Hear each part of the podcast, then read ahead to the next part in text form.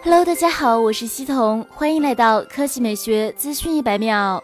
旗舰机俨然成为了主要品牌厂商们争夺的战略要地。在 Counterpoint Research 的最新统计报告中，就对四百美元以上的智能机品牌做了描摹。结果显示，苹果以百分之五十一的占有率仍然高居榜首。不过，相比于去年的百分之五十八，优势有所下滑。同样的状况也发生在三星身上，份额从百分之二十三降到百分之二十二。三到五名全部来自中国，分别是百分之十华为、百分之六 OPPO 和百分之二一加，均实现同比份额提升。其中，华为的强势则与 Mate 二十、P 二十系列的出色表现紧密相连，得益于在中国和印度以及首次进入美国运营商渠道贩售。一加首次进入高端机榜单前五名，而前五名的总出货量占到了当年高端机总销量的接近百分之九十。报告中发现，去年四百美元以上的高端机品类整体实现了增长。地区细分市场方面，在中国市场最受认可的高端品牌是苹果，其次是华为、OPPO、vivo 和小米。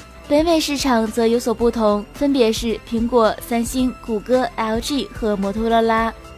好了，以上就是本期科技美学资讯一百秒的全部内容，我们明天再见。